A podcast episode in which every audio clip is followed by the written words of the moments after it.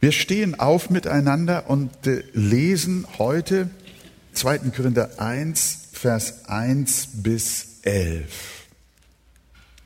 Paulus, Apostel Jesu Christi, durch Gottes Willen und Timotheus, der Bruder an die Gemeinde Gottes, die in Korinth ist, samt allen Heiligen, die in ganz Achaia sind.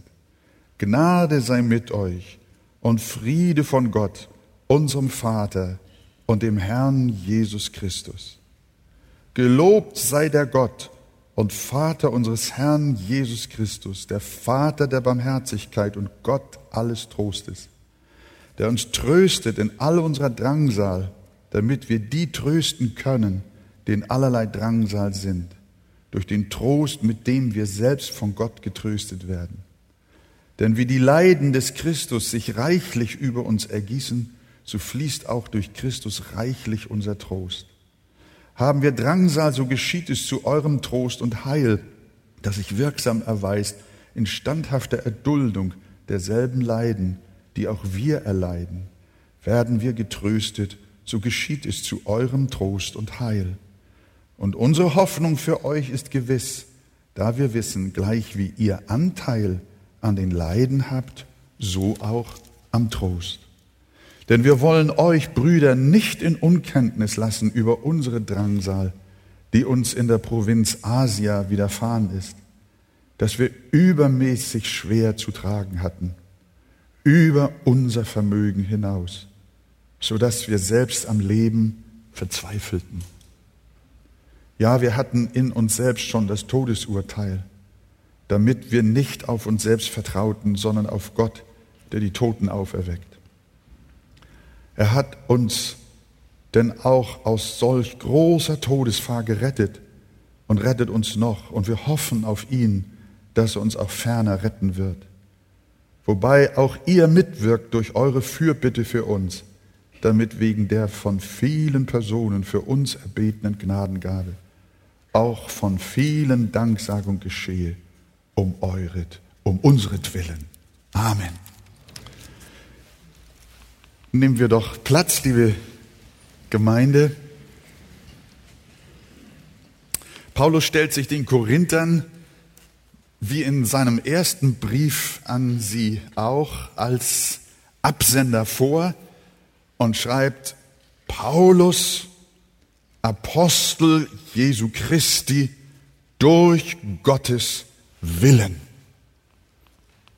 Er macht erstmal deutlich, weil, wie wir das später sehen werden, auch sein Apostelamt und die Autorität seines Amtes als Apostel in Frage gestellt wurde, fängt er mit diesem Satz an.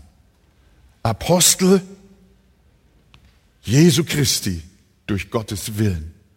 Ihr wisst, dass äh, als Apostel nur die galten, die Jesus persönlich mit Namen berufen hat als seine Jünger.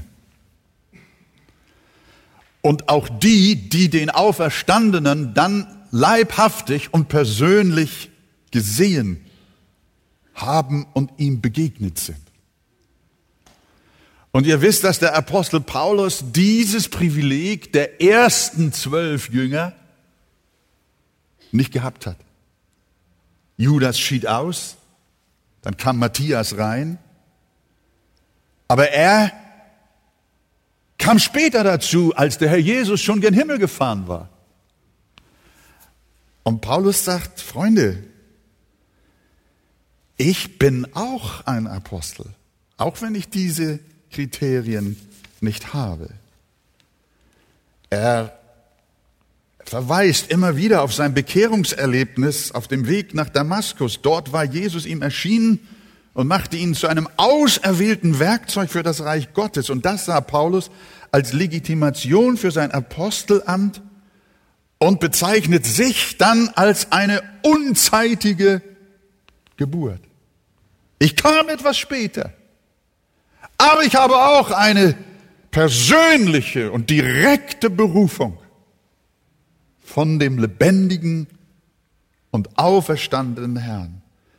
In 1. Korinther 15 hat er ihnen das schon geschrieben. Zuletzt aber von allen Jüngern erschien er auch mir, der ich gleichsam eine unzeitige Geburt bin. Denn ich bin wohl der geringste von den Aposteln, der ich auch nicht wert bin, ein Apostel zu heißen, weil ich die Gemeinde Gottes verfolgt habe. Aber durch Gottes Gnade bin ich, was ich bin. Ich bin ein Apostel nach dem Willen Gottes. Ich bin nicht von Menschen, sondern von Gottes Gnaden ein Apostel. Nach dem Willen Gottes und als ein solcher schreibe ich euch diesen Brief. Er ist legitimiert und besitzt göttliche Autorität und auch für uns hat dieser Brief göttliche Autorität. Jeder Satz, der da drin steht, kann unterschrieben werden mit den Worten, so spricht der Heilige Geist. Nachdem der Apostel ihnen also einleitend auch dann den Gnaden- und Friedensgruß ausgesprochen hat, Vers 2, Gnade sei mit euch und Friede von Gott, unserem Vater und dem Herrn Jesus Christus, erhebt er einen Lobpreis. Er beginnt den Brief mit einem verehrenden Lobpreis, einer Anbetung Gottes, dem Allerhöchsten. Vers 3. Gelobt sei der Gott und Vater unseres Herrn Jesus Christus, der Vater der Barmherzigkeit und Gott allen Trostes. Er lobt den lebendigen Gott. Ich habe so darüber nachgedacht, das wäre eigentlich nicht schlecht, wenn wir mal einen Brief schreiben oder eine E-Mail verfassen. Erst einmal ein Lob auf den Herrn. Das ist gar nicht so verkehrt. Ich habe manch einen Brief bekommen von Brüdern und Schwestern. Da stand zuerst, der Friede Gottes sei mit dir. Wow. Das ist das Wichtigste. Das Wichtiger als alles, was dann kommt. Erstmal den Herrn preisen. Erstmal Gott loben. Erstmal ihm danken. Liebe Korinther, ihr kriegt jetzt einen mächtig langen Brief. Aber erst einmal gelobt sei Gott und Vater unseres Herrn Jesus Christus, der Vater der Barmherzigkeit und Gott allen Trostes.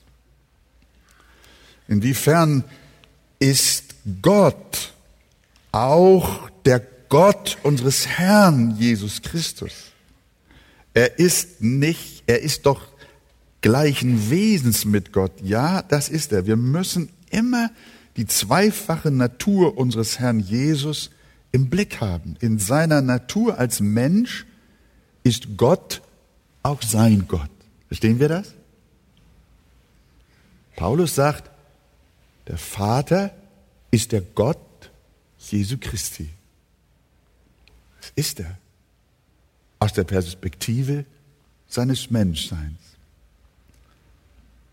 In seiner Natur als Sohn Gottes ist Gott sein Vater.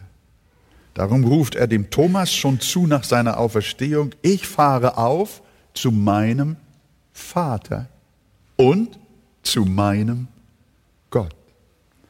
Und dieser Gott und Vater unseres Herrn Jesus Christus wird nun von Paulus auch Vater der Barmherzigkeit und Gott alles Trostes genannt.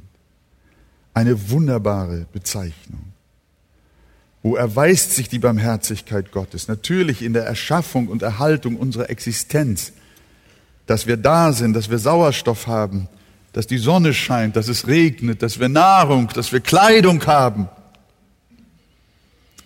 Aber am allerstärksten erweist sich die Barmherzigkeit des Vaters worin?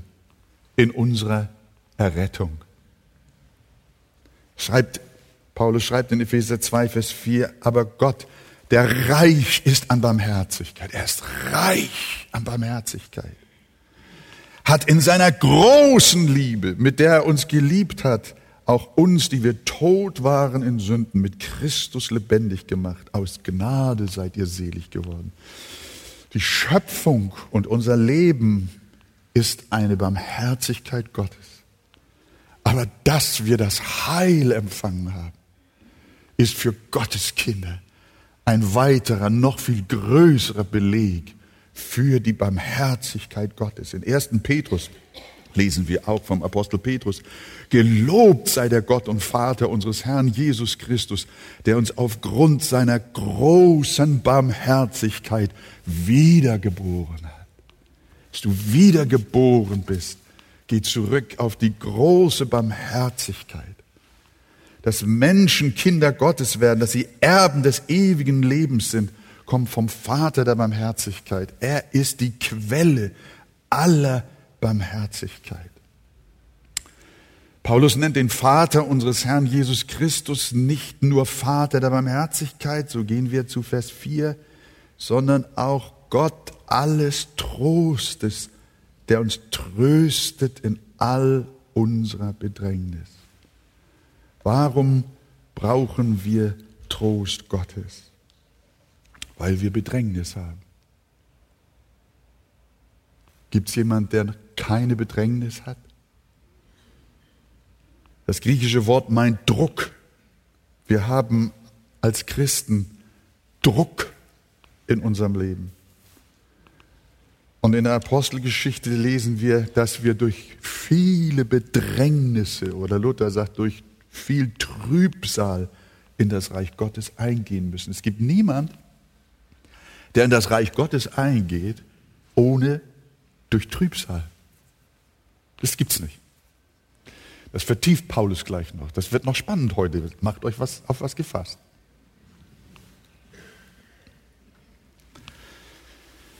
Wozu sind denn die Trübsale unseres Lebens als Christen nötig? Wozu brauchen wir sie? Ich habe nur ein paar Begründungen zunächst einmal herausgenommen. Sie zeigen uns unsere Nichtigkeit. Wenn wir mit Schwierigkeiten konfrontiert werden, die wir nicht meistern können, dann erkennen wir unsere Schwachheit, unsere Ohnmacht, unsere Endlichkeit. Not zeigt uns, dass wir keine Macher sind, dass wir keine Riesen sind, dass wir keine Großen sind, sondern wir sind ganz kleine, hilflose Geschöpfe. Ist das wahr? Denkt jemand größer von sich, dann sagt es laut. Aber es bleibt alles leise. Die Bibel lehrt, dass es gesund für uns ist, uns immer wieder an unsere wirkliche Dimension erinnern zu lassen. Not, ihr lieben Geschwister, macht uns weise und bringt uns auf den Boden der Tatsachen zurück. Das lehrt uns schon in starkem Maße der Psalm 90. Lehre uns bedenken, dass wir sterben müssen. Warum, wozu denn das? Damit wir klug werden. Not bewahrt uns vor Größenwahn und macht uns demütig. Und das ist gut so. Und wir lesen das später ja dann auch bei Paulus hier im zweiten Korintherbrief, wie er von seinem Pfahl im Fleisch spricht und von seiner Schwachheit, damit er sich der hohen Offenbarungen nicht überhebe. In diesem Brief ist Paulus sehr, sehr demütig. Immer ist er demütig. Aber er zeigt uns sein Herz. Er zeigt uns, wie auch er angefochten sein kann. Dass hohe Offenbarungen, dass, dass tolle Erlebnisse, ihn möglicherweise in die Gefahr bringen, sich menschlich zu überheben, abzuheben und auch den Boden der Tatsachen zu verlieren, die Bodenhaftung zu verlieren. Und deswegen äh, ist es gut so, dass wir Ballast in unserem Lebensschiff haben. Und es gibt niemanden, der diesen Ballast nicht hat. Zweitens, Not und Krankheit und auch Verletzungen, Feinde, Widersacher werfen uns auf Christus. Bedrängnis will uns in die Verzweiflung treiben. Und wenn Gottes Kinder verzweifelt sind, wohin wenden sie sich umso mehr? Natürlich, dann sehen wir unsere Abhängigkeit und wir werden uns immer mehr an Christus hängen. Es ist hundertfach im Laufe der Jahrzehnte vorgekommen, dass Menschen mit Gottesdienstbesuch und dem, der Nachfolge das ziemlich, ziemlich gleichgültig genommen haben. Aber dann kam plötzlich eine schwere Krankheit in ihr Leben. Und dann riefen sie, Pastor, bete für mich, ich muss mehr Gott suchen. So geht's nicht weiter. Oh. Die Bedrängnis hat etwas sehr Gutes. Sie treibt uns in die Arme unseres Herrn Jesus. Wir haben ja hier auch einen Abschnitt in unserem Text hier, Vers 8 und 9. Da erzählt Paulus den Korinthern von einer schrecklichen Not, die ihm und seinem Team begegnete. Wir wollen euch, Brüder, schreibt er, nicht in Unkenntnis lassen über unsere Bedrängnis, die uns in der Provinz Asia widerfahren ist, dass wir übermäßig schwer zu tragen hatten, über unser Vermögen hinaus, so dass wir selbst am Leben verzweifelten. Ja, wir hatten in uns selbst schon das Todesurteil. Das heißt, sie haben selbst schon mit ihrem Leben abgeschlossen. Und jetzt gibt Paulus gleich die Begründung, warum er das erlebt hat, diese bittere Erfahrung gemacht hat. Ja, wir hatten in uns selbst schon das Todesurteil, damit wir nicht auf uns selbst vertrauten, schreibt der Mann weiter sondern auf Gott, der die Toten auferweckt. Ohne dieses Unglück, ohne diese Katastrophe, von der wir nicht genau wissen, was da passiert ist. Es muss irgendwo in der Nähe von Ephesus gewesen sein, in der Provinz Asia. Manche haben spekuliert, das wollen wir nicht. Aber Fakt ist, dass irgendein Unglück, ein Unfall, eine Not, eine Attacke oder irgendetwas über sie gekommen ist und dass sie am Leben verzweifelten. Und Paulus sagt, das hatte den Sinn, damit wir nicht auf uns selbst vertrauten, sondern auf Gott. Paulus sieht einen göttlichen Grund für diese Todesgefahr. Vers 9. Damit wir nicht auf uns selbst vertrauten, sondern auf Gott, der die Toten auferweckt. Gott sendet uns Not, um unser Selbstvertrauen zu zerstören. Und an dieselbe Stelle Gottvertrauen zu setzen, Gottvertrauen zu lernen. Selbstvertrauen ist heute ja die neue Heilslehre der Psychologie. Wenn du starkes Selbstvertrauen hast, dann bist du schon, hast du die halbe Miete schon drin. Aber die Bibel sagt, dass Selbstvertrauen ein Irrweg ist. Verflucht ist der Mann, sagt sie sogar, der auf Menschen vertraut und Fleisch zu seinem Arm macht. Wer also auf Menschen oder auf sich selbst vertraut, der wird zu Schanden. Verflucht ist der Mann, der auf Menschen vertraut. Und wer auf sich selber vertraut, der wird mit seinem Selbstvertrauen an der nächsten Wegecke zu Schanden.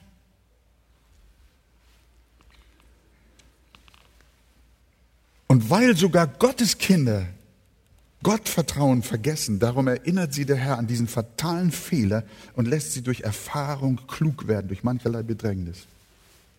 Das dritte noch, Trübsal macht uns anderen Menschen gegenüber zart, die auch in Not sind.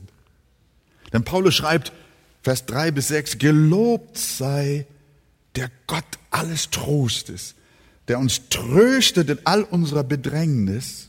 Wozu?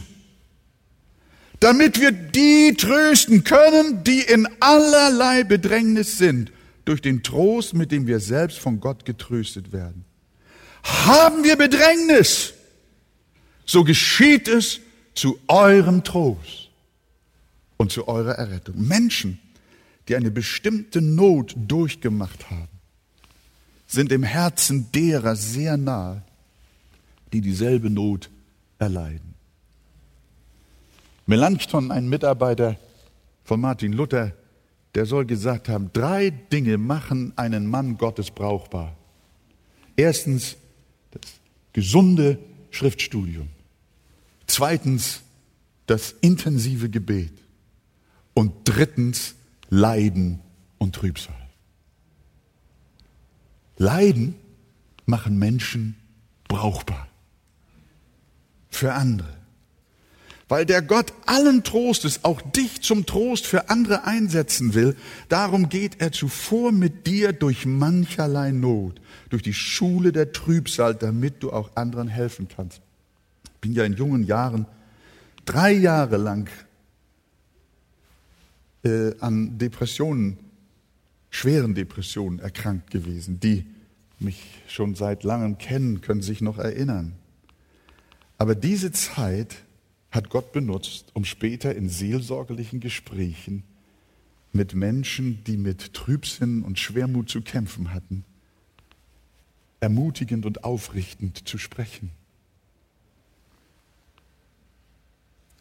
Gott hat mich da durchgebracht und mir schließlich geholfen. Denken wir nur an Hiob. Wie viel Trost wäre verloren gegangen, wenn es seine Leiden nicht gegeben hätte. Stellt euch mal vor, wir hätten das Buch Hiob nicht. Wie viele, wie viele von euch sind schon mal getröstet worden durch das Buch Hiob in seinen Leiden? Ihr dürft gerne mal eure Hand erheben, wenn ihr möchtet. Oder ihr habt das Buch noch gar nicht gelesen, dann lest es bald als bald.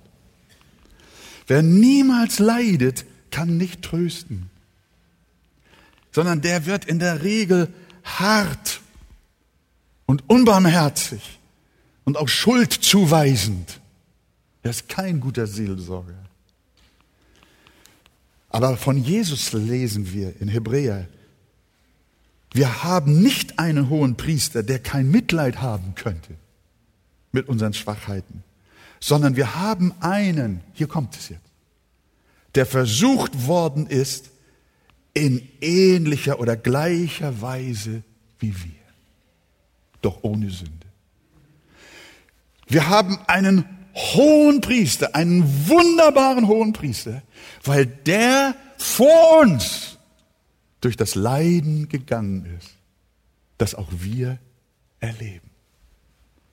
Jesus hatte Bedrängnis, Verfolgung, Traurigkeit, Schmerzen und Todesnot. Wie wir, darum ist er ein hervorragender Seelsorger, ein Gott alles Trostes, der uns tröstet in all unserer Bedrängnis. Und ich würde unter diesem Abschnitt ein Gebet setzen. Herr, hilf uns, nicht leidensscheu zu sein, sondern deine guten Absichten zu sehen, die du damit für uns und andere vorhast. In Jesu Namen. Amen. Steht nochmal auf, ihr Lieben. Wir lesen auch für die Sendungen. Noch einmal von Vers 3 bis Vers 11. 2. Korinther 1, Vers 3 bis Vers 11. Gelobt sei der Gott und Vater unseres Herrn Jesus Christus, der Vater der Barmherzigkeit und Gott alles Trostes, der uns tröstet in all unserer Drangsal, damit wir die trösten können, die in allerlei Drangsal sind, durch den Trost, mit dem wir selbst von Gott getröstet werden. Denn wie die Leiden des Christus sich reichlich über uns ergießen, so fließt auch durch Christus reichlich unser Trost. Haben wir Drangsal, so geschieht es zu eurem Trost und Heil, das sich wirksam erweist in standhafter Erduldung derselben Leiden, die auch wir erleiden werden wir getröstet, so geschieht es zu eurem Trost und Heil. Und unsere Hoffnung für euch ist gewiss, da wir wissen, gleich wie ihr Anteil an den Leiden habt, so auch am Trost. Denn wir wollen euch, Brüder, nicht in Unkenntnis lassen über unsere Drangsal, die uns in der Provinz Asia widerfahren ist. Lassen wir es damit bewenden. Nehmen wir Platz miteinander, liebe Geschwister. Wir haben gelernt, dass Not und Bedrängnis nicht bedeutungslose Erfahrungen im Leben von Christen sind, die ihnen besser erspart geblieben wären, sondern dass Gott immer ein notwendiges und produktives Ziel mit ihnen verfolgt. Das ist auch augenblicklich so. Du gehst durch Not und durch Anfechtung, durch Bedrängnis und Schwierigkeit und Enttäuschung und Verletzung. Versteh heute Morgen, dass Gott auch Bedrängnis zulässt.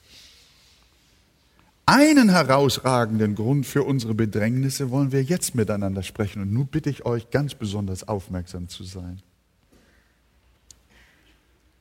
Paulus schreibt in Vers 5 und auch in Vers 7, wenn ihr die Bibel dabei habt, dann lest mal mit, Vers 5 und Vers 7. Denn wie die Leiden des Christus sich reichlich über uns ergießen, so fließt auch durch Christus reichlich unser Trost. Und unsere Hoffnung für euch ist gewiss, da wir wissen, gleich wie ihr Anteil an den Leiden habt, so auch am Trost. Die Leiden Christi ergießen sich reichlich über uns, sagt er.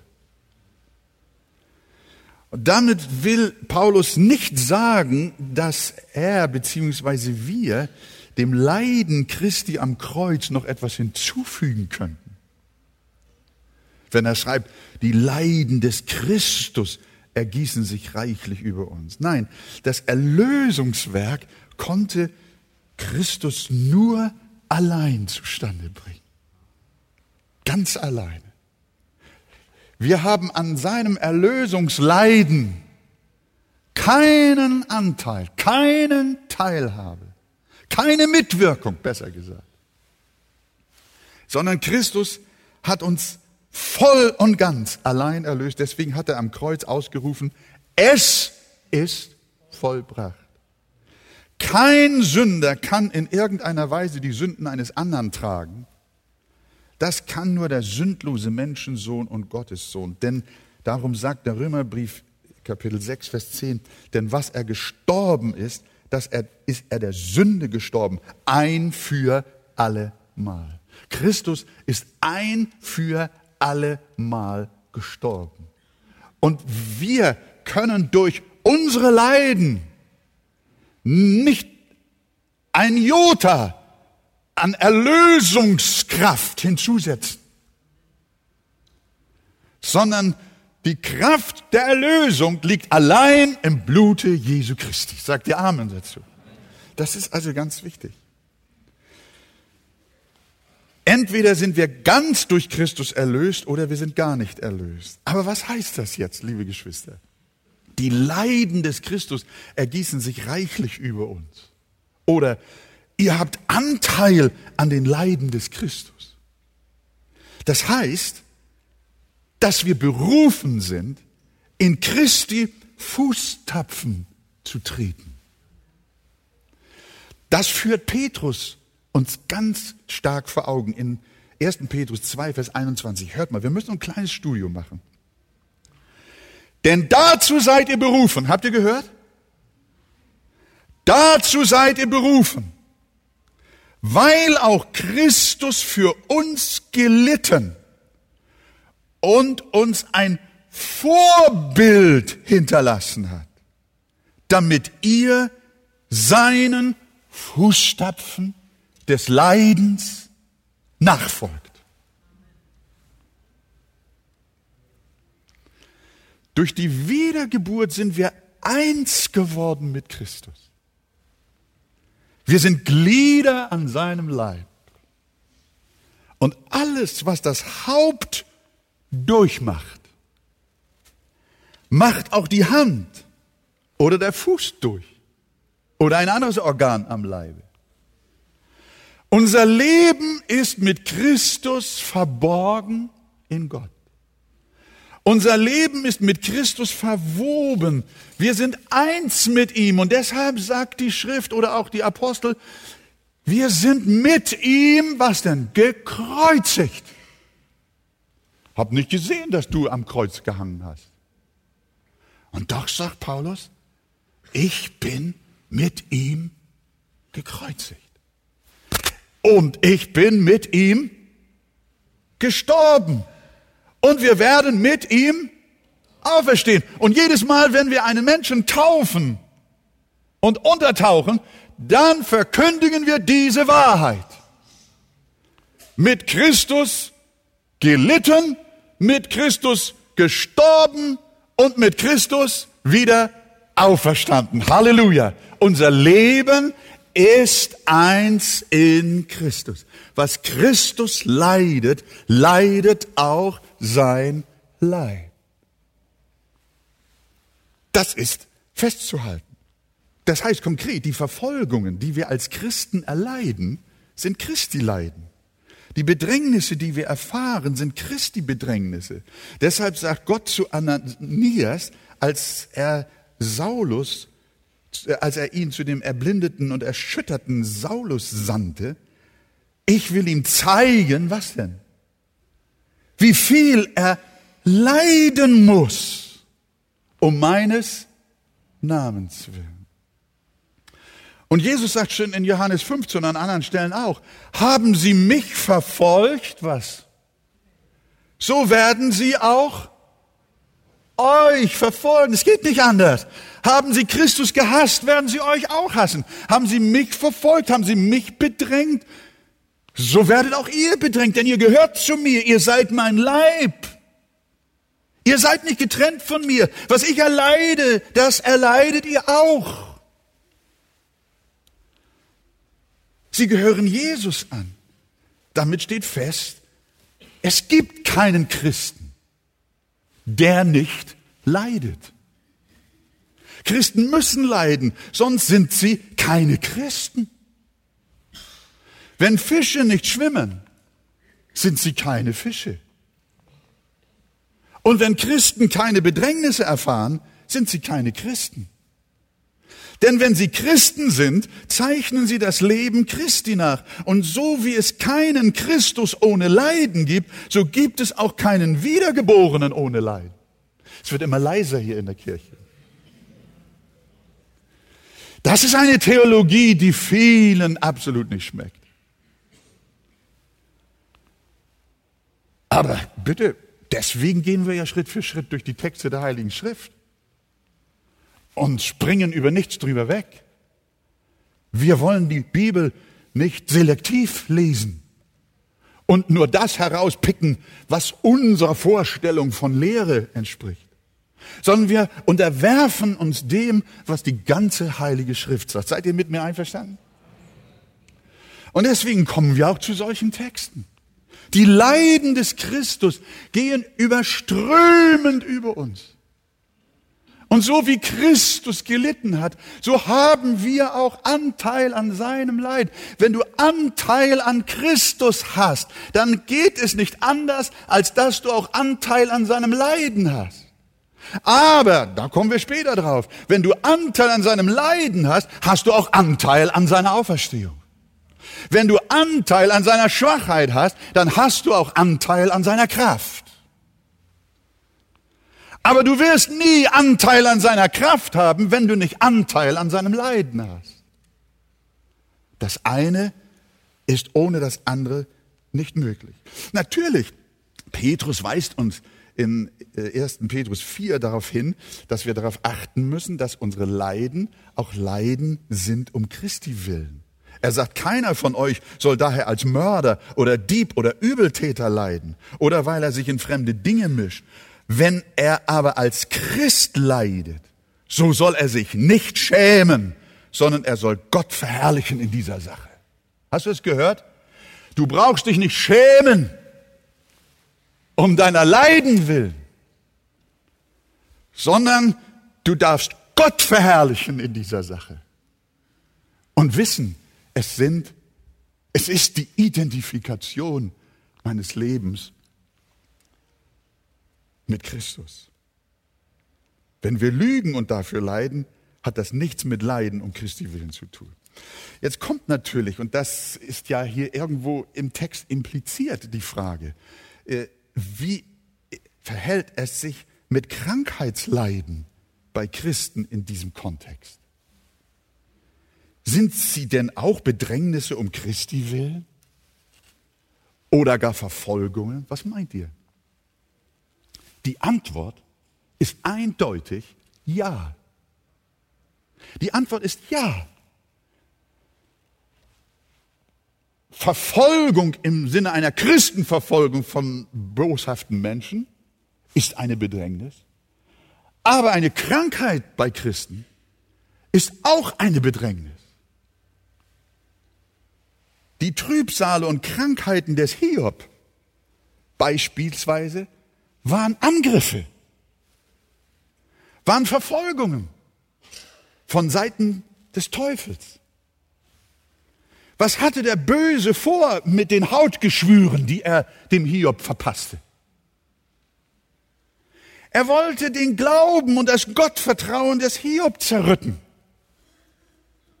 Und darum sagte seine Frau alsbald, hältst du noch fest an deiner Frömmigkeit? Oh, der Teufel auch schon bei, sich die Hände zu reiben. Jetzt haben wir es, jetzt haben wir es. Den Kerl machen wir kaputt. Hältst du noch fest an deiner Frömmigkeit? Sage Gott ab und stirb. Das ist der Freie,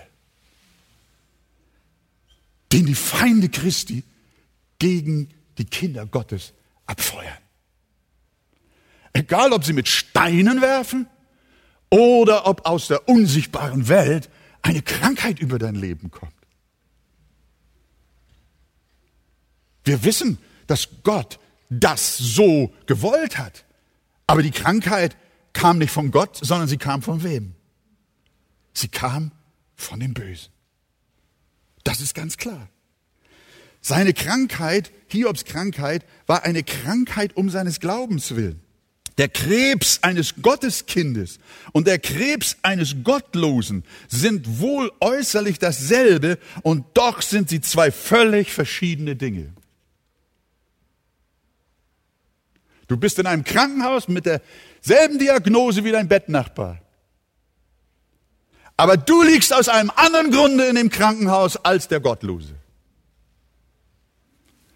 Weil nämlich hinter deinem Leben ein geistliches Geheimnis steckt.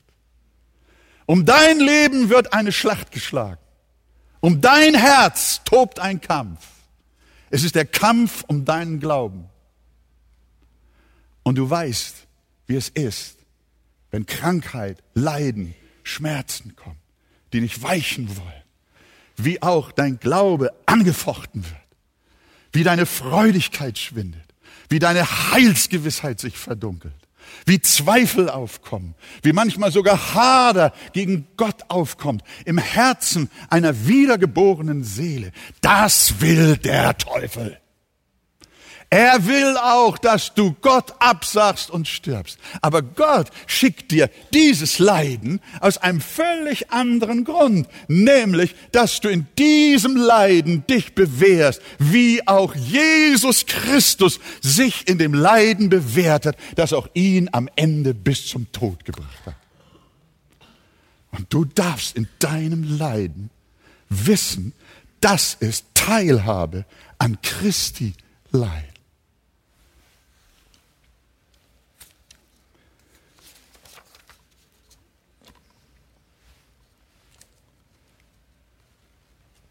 Alles geschieht um Christi willen. Ob Menschen dich verfolgen, dich benachteiligen, dich berauben, dich einsperren, dich foltern, oder ob du an deinem Leibe leidest. Das Ergebnis ist dasselbe, nämlich Anfechtung. Das heißt, du erleidest nicht nur Verfolgung, sondern auch Krankheit, weil du zu Jesus gehörst. Jesus erlitt Verspottung, Folter, aber auch Schwachheit, Fieber und viel körperliches Leid und er wurde davon nicht erlöst bis zum Tode. Hatte gerade so allerlei Krankheiten, sag ich mal, in den letzten Wochen. Einige wissen das grausam Lagerungsschwindel, dann noch drei Wochen Bronchitis mit Schweißausbrüchen, Husten und Schwächeanfällen. Mein altes Nierensteinleiden wollte wieder aufbrechen. Dazu noch anfallsweises Vorhofflimmern. Was wollt ihr noch? Ich habe gedacht, das geht nicht mehr lange. Du bist jetzt 70. Ja, was ging in meinem Herzen vor? Herr, muss das sein? Wozu ist das gut? Das kann ich doch alles nicht gebrauchen. Muss ich vielleicht jetzt bald sterben? Kannst du mich nicht davon befreien? Unzufriedenheit, Murren, Unglaube wollte sich breit machen und sich sogar auf meine Frau legen. Ein Geist der Trübsalsbläserei. Und ich merkte gar nicht, dass der Teufel, wie eine Schwester sagte, durch Scheunentor frontal hindurchkam und mein Gottvertrauen, meine Beziehung zu Christus frontal angriff. Er macht auch vor Pastoren keinen Halt. Erst als ich erkannte, dass diese Leiden, Verfolgung um Christi willen, von Seiten der finsteren Welt waren, habe ich umgeschaltet. Denn unser Kampf richtet sich nicht gegen Fleisch und Blut, sondern gegen die Herrschaft, gegen die Gewalten, gegen die Weltbeherrscher der Finsternis dieser Weltzeit, gegen die geistlichen Mächte der Bosheit in den himmlischen Regionen. Liebe Gemeinde, wenn wir unsere Krankheiten so einordnen als Christen, dann gehen wir anders mit ihnen um. Dann sagen wir, sie gehören zu unserem Leben als Christ weil wir in Jesu Fußtapfen gehen. Und dann sprechen wir mit Paulus, jetzt freue ich mich in meinen Leiden und erfülle meinerseits in meinem Fleisch, was noch an Bedrängnissen des Christus aussteht, um seines Leibes willen, welcher ist die Gemeinde. In Kolosse 1, Vers 24. Er sagt, ich leide, weil noch Leiden ausstehen. Der weltweite Leib Christi leidet noch in der ganzen Welt. Und seine Nöte sind noch nicht ausgestanden. Auch heute noch nicht. Sie sind erst ausgestanden, die Leiden des Leibes Christi sind erst ausgestanden, wenn die Gemeinde entrückt ist. Dann sind die Leiden des Leibes Christi vollendet. Wenn wir unsere Trübsale so verstehen, dann wundern wir uns nicht, dass Petrus schreibt, hört mal in 1. Petrus 4, Petrus haut immer genau in dieselbe Kerbe wie Paulus. Geliebte, sagt er, lasst euch durch die unter euch entstandene Feuerprobe nicht befremden, als widerführe, widerführe euch etwas Fremdartiges. Du denkst, was mir widerfährt, ist außergewöhnlich, furchtbar, schrecklich. Huh! Was die anderen haben, alles ist schlimm, aber ich, oh, nein, das geht nicht. Ihr Lieben, lasst euch durch die unter euch entstandene Feuerprobe nicht befremden, als widerführe euch etwas Fremdartiges. Und jetzt kommt es, sondern in dem Maß, wie ihr Anteil habt an den Leiden des Christus Freut euch, damit ihr euch auch bei der Offenbarung seiner Herrlichkeit jubelnd freuen könnt. Halleluja. Ja, das ist berechtigt. Ja, da können wir in die Hände klatschen, ihr Lieben. Ja, okay. Was sollen nun die tun, die um Christi willen leiden? Petrus weiter, 1. Petrus 4, Vers 19. Daher sollen auch die, welche nach dem Willen Gottes leiden, ihre Seelen ihm als dem treuen Schöpfer anvertrauen und dabei das Gute tun. Es heißt nicht, sie sollen in Panik geraten. Es heißt nicht, sie sollen eisern kämpfen, damit sie das Zeug schnellstens wieder loswerden, sondern vertraue deine Seele dem Schöpfer an. Verhalte dich am besten wie Jesus, der gesagt hat, ist es möglich? So lass diesen Kelch an mir vorübergehen. Er hat gebetet, aber er hat dann gesagt, Vater, nicht mein, sondern dein Wille geschehe. Was für ein Friede. Bitte Gott gern und ernsthaft um Heilung. Das schließt das Ganze mit ein. Wir wollen nicht aufhören, unsere Kranken mit Öl zu salben und Gott vertrauen, dass er auch Heilung und Hilfe und Durchhilfe schafft. Das ist die Einladung. Aber wir geraten nicht in Panik, sondern wir haben das Vaterunser gelernt, nachdem wir beten sollen, dein Wille geschehe. Was für ein Friede. Bitte Gott gern und ernsthaft um Heilung und Hilfe. Aber verkrampfe dich nicht. Bleib durch Gottes Gnade entspannt in all deinem Leid. Versteh, und jetzt noch einmal hier zum Schluss. Versteh, du leidest als Kind Gottes mit deinem Heiland. Du leidest, weil du sein Leben teilst. Hast du das verstanden? Du leidest, weil du sein Leben teilst. Es sei denn, es ist Sünde in deinem Leben. Du bist ein Mörder, ein Dieb, ein Lügner. Haben wir gehört von Petrus.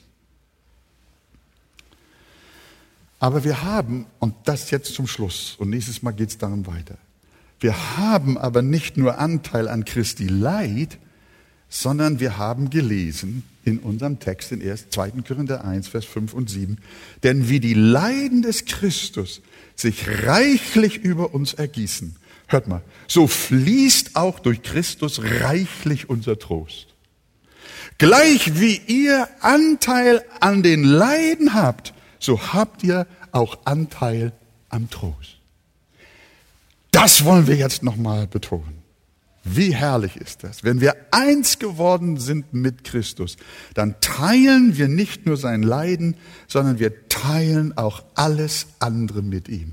Wir sind nicht nur mit ihm gekreuzigt, nicht nur mit ihm gestorben, wir haben nicht nur mit ihm gelitten, sondern wir sind auch mit ihm auferstanden. Wir haben nicht nur Anteil an seiner Schwachheit, sondern auch an seiner Herrlichkeit. Denn dieser Zeit Leiden, schreibt er in Römer 8, Vers 18, dieser Zeit Leiden sind der Herrlichkeit nicht wert, die an uns soll offenbart werden. Wir werden mit dem Heiland erhöht werden und mit ihm regieren von Ewigkeit zu Ewigkeit, aber nur, wenn wir auch Anteil am Leiden mit ihm haben. Das eine ist ohne das andere nicht möglich. Du kannst keinen halben Christus haben, sondern nur den ganzen. Willst du den Auferstandenen haben, musst du auch den Gemarterten nehmen. Willst du den Herrlichen haben, dann musst du auch den Verachteten nehmen. Aber umgekehrt gilt auch, hast du den Kampf des Christus, dann hast du auch den Sieg des Christus. Hast du seine Leiden, dann hast du auch seine Herrlichkeit. Hast du seine Trübsale, dann hast du auch seinen Trost. Halleluja. Und das, ihr lieben Freunde, der Weg Christi ist unser Weg. Sagt ihr Amen dazu? Der Weg Jesu ist unser Weg und es ist ein Weg vom Leiden zur Herrlichkeit. Es ist ein Weg vom Tode zum Leben. Es ist ein Weg vom Kampf und der Niederlage zum Sieg. Es ist Jesus Christus, der uns sein Heil gegeben hat, von nun an bis in alle Ewigkeit. Wer gehört zu Christus? Gehörst du zu Christus? Halleluja. Dann stehen wir auf miteinander.